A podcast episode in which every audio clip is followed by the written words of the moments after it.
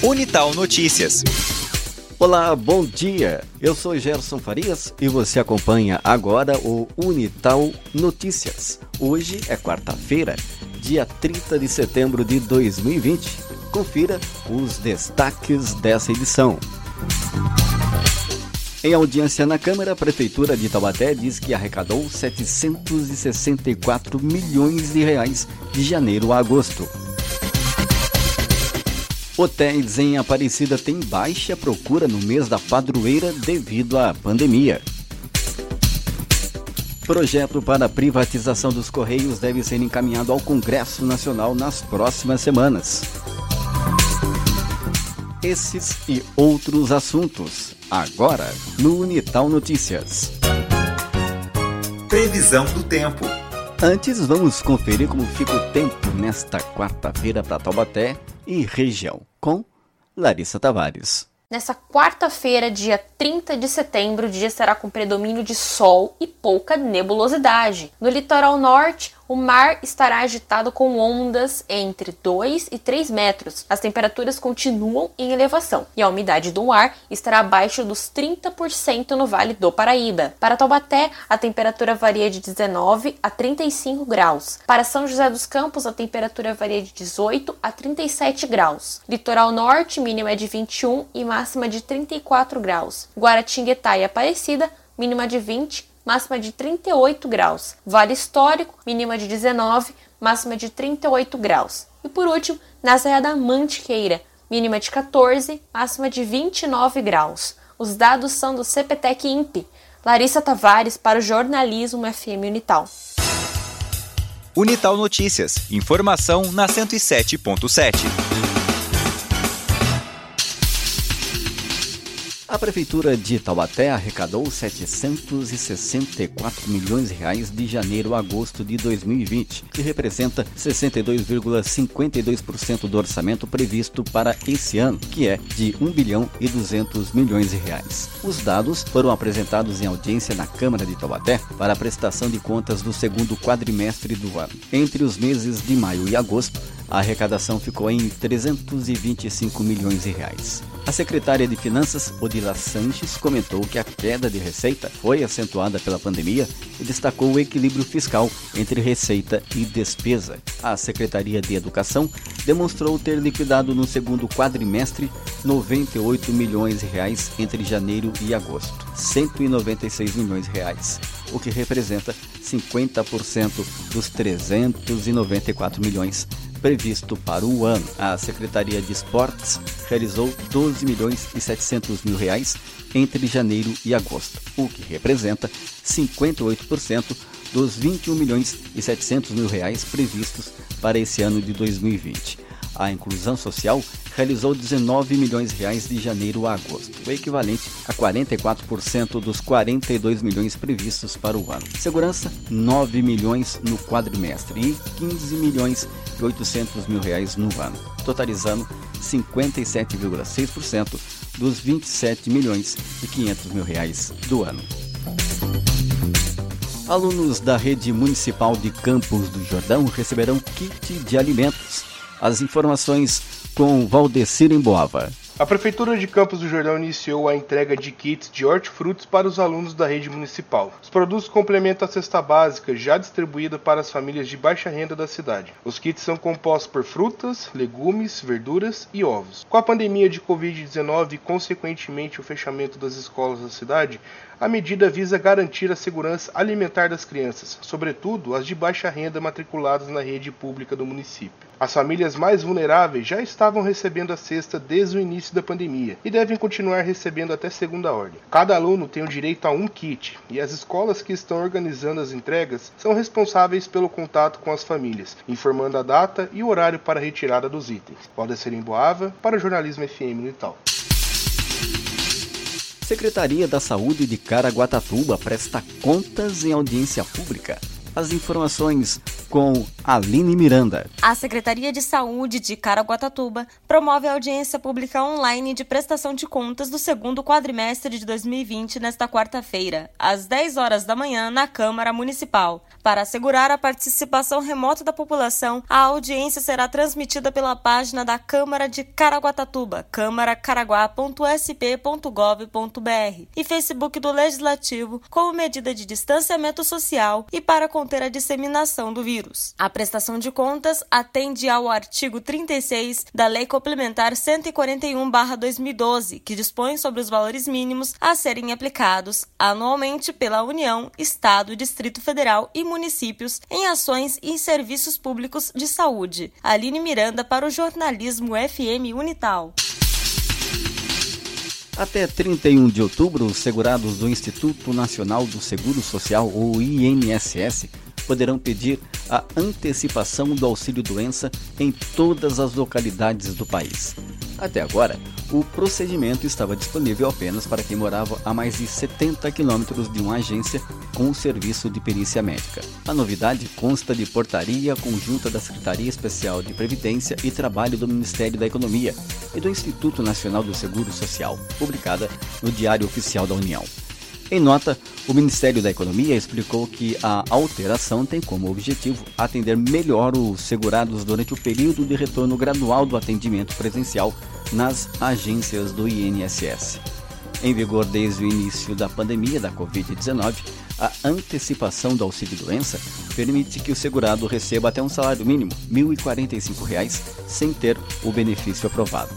Posteriormente, o trabalhador será notificado pelo INSS para agendar uma perícia médica, que vai conceder em definitivo o auxílio e vai autorizar o pagamento da diferença devida, caso o beneficiário tenha direito a receber mais de um salário mínimo.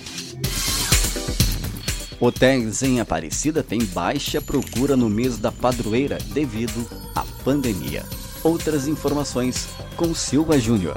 Os hotéis de Aparecida estão enfrentando queda no número de hospedagens por conta da pandemia do Covid-19 no mês em que costumam receber a maior parte de hóspedes. Com possibilidade de utilização de 50% da capacidade, ainda há quartos disponíveis há pouco mais de duas semanas para o dia da padroeira. Em anos anteriores, as reservas chegaram a esgotar com até três meses de antecedência da data. Além das missas, e celebrações o dia 12, o período de novenas, que antecipa a data, também atrai fiéis à cidade. Só no dia da padroeira, em 2019, o maior templo mariano do mundo registrou 162 mil visitantes. Para as celebrações de 2020, o Santuário Nacional de Aparecida adotou missa virtual para evitar a aglomeração do dia 12 de outubro. O santuário está autorizado a receber até 6 mil pessoas simultaneamente no complexo, e as missas da data não serão abertas ao público. Com o novo cenário econômico e diversas desistências de reservas, o setor tenta se adaptar com descontos nos pacotes e facilidade para remarcar a hospedagem. Silva Júnior para o jornalismo FM Unital. Parque Tecnológico de São José dos Campos abre inscrição para startup.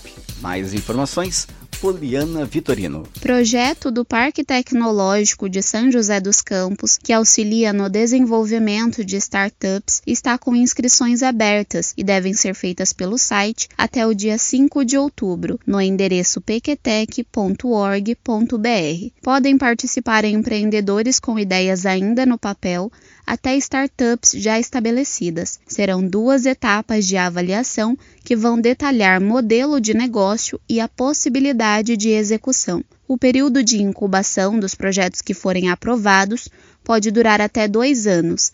Já a aceleração, com duração de até um ano, abre espaço para startups digitais. Poderão também participar da seleção candidatos que ainda não tenham CNPJ constituído. O programa é voltado para empreendimentos baseados em negócios inovadores. Poliana Vitorino, para o jornalismo FM Unital. Dos 19 vereadores eleitos para a legislatura 2017-2020 na Câmara de Taubaté, sete não irão concorrer à reeleição este ano. Um deles é Oreste Vanoni, do Podemos, que está em seu sexto mandato. Outras duas vereadoras irão deixar a Câmara após quatro mandatos. Uma delas é Gorete Toledo, do DEM, e a outra é Graça, do PSD.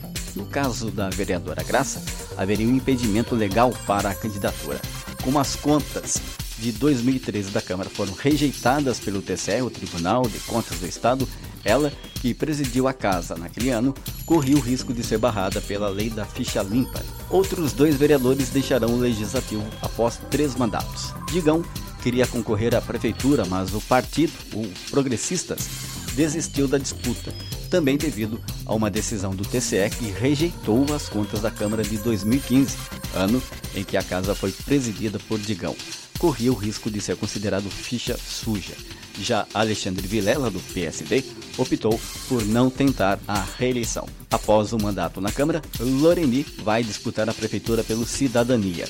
Já João Vidal, do PSB, vai deixar o legislativo depois de dois mandatos. Novo supermercado vai gerar mais 200 empregos em Pindamonhangaba. Os detalhes com Vitor Reis. Pindamonhangaba irá receber uma nova unidade de um grande supermercado, desta vez no centro da cidade, onde funciona o sindicato rural. O estabelecimento, o segundo da rede na cidade, será inaugurado no primeiro trimestre de 2021 e vai gerar 200 empregos diretos. O novo supermercado contará com uma área de 3.200 metros quadrados e 25 caixas. Além disso, o local possuirá mais de 30 pontos para comércio, como farmácias, pet shops e restaurantes. A diretoria do supermercado informou que o objetivo é expandir o atendimento no Vale do Paraíba e que já tem planos para uma terceira unidade na cidade. Vitor Reis, para o jornalismo FM Unital. Unital Notícias. Informação na 107.7. O secretário do Tesouro Nacional, Bruno Funchal, afirmou que outras fontes estão sendo discutidas para possibilitar o Renda Cidadã, novo programa de transferência de renda que o governo Jair Bolsonaro pretende criar para substituir o Bolsa Família, englobando mais pessoas. Funchal, porém, não informou quais são as outras fontes e recursos que estão sendo avaliadas. A declaração do secretário ocorre um dia depois de o senador Márcio Vitar, do MDB do Acre, relator da proposta de emenda à Constituição, a PEC emergencial, informar que a proposta para criar o Renda Cidadã previa que os recursos para o financiamento do programa viriam do Fundo de Manutenção e Desenvolvimento da Educação Básica e de Valorização dos Professores da Educação, Fundeb, e de verba que seria destinada ao pagamento de precatórios dívidas da União cujo pagamento foi determinado pela Justiça. A proposta para o Renda Cidadã recebeu muitas críticas. A principal delas é de que o uso de recursos que deveriam ser usados para o pagamento de precatórios equivaleria a um calote do governo federal. Já a possibilidade de uso de dinheiro do Fundeb, apontam os críticos, seria uma maneira de o governo driblar o teto de gastos, regra que limita o aumento dos gastos públicos. Projeto da privatização dos Correios deve ser encaminhado ao Congresso Nacional nas próximas semanas. De Brasília, Lucas Leon. O projeto de lei para a privatização dos Correios deve ser encaminhado nas próximas semanas ao Congresso Nacional, informou a secretária especial do PPI, o Programa de Parcerias e Investimentos do Governo Federal, Marta Seilier. A secretária destacou que o projeto está em fase final de ajuste no Ministério das Comunicações. A gente tem uma agenda importante na área de privatizações, então com o PL da Eletrobras, que é um projeto super importante também para o governo, o PL dos Correios, que nós devemos estar encaminhando aí nas próximas semanas, já assinado pelo ministro Guedes, agora é, em avaliação final pelo ministro Fábio Faria, das Comunicações. Estamos dialogando muito com o Congresso, porque hoje é, nós temos uma composição no Congresso muito voltada para essa modernização, para essa abertura de mercado, para essa atração de investimentos. A secretária especial do PPI também falou do projeto de lei para a privatização da Eletrobras, mas não antecipou um prazo para o envio ao Congresso. Para vender qualquer empresa pública, o governo precisa da autorização do legislativo.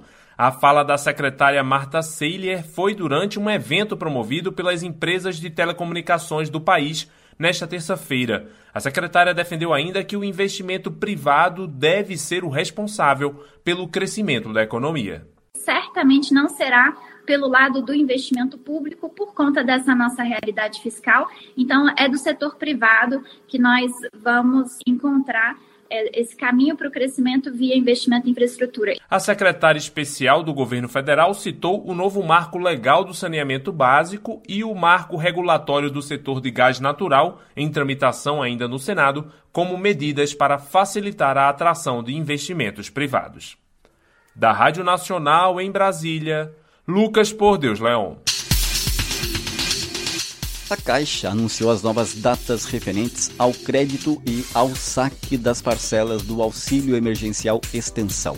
A primeira parcela do auxílio emergencial será paga a partir de hoje, quarta-feira, dia 30, segundo o calendário divulgado em edição extra do Diário Oficial da União. A portaria número 496 detalha como serão feitos os pagamentos da extensão do auxílio emergencial para os beneficiários que não fazem parte do programa Bolsa Família, isto é, os brasileiros, integrantes do Cadastro Único, o CadÚnico, e aqueles que solicitaram o benefício do auxílio emergencial a partir do aplicativo de celular, o ExtraCard.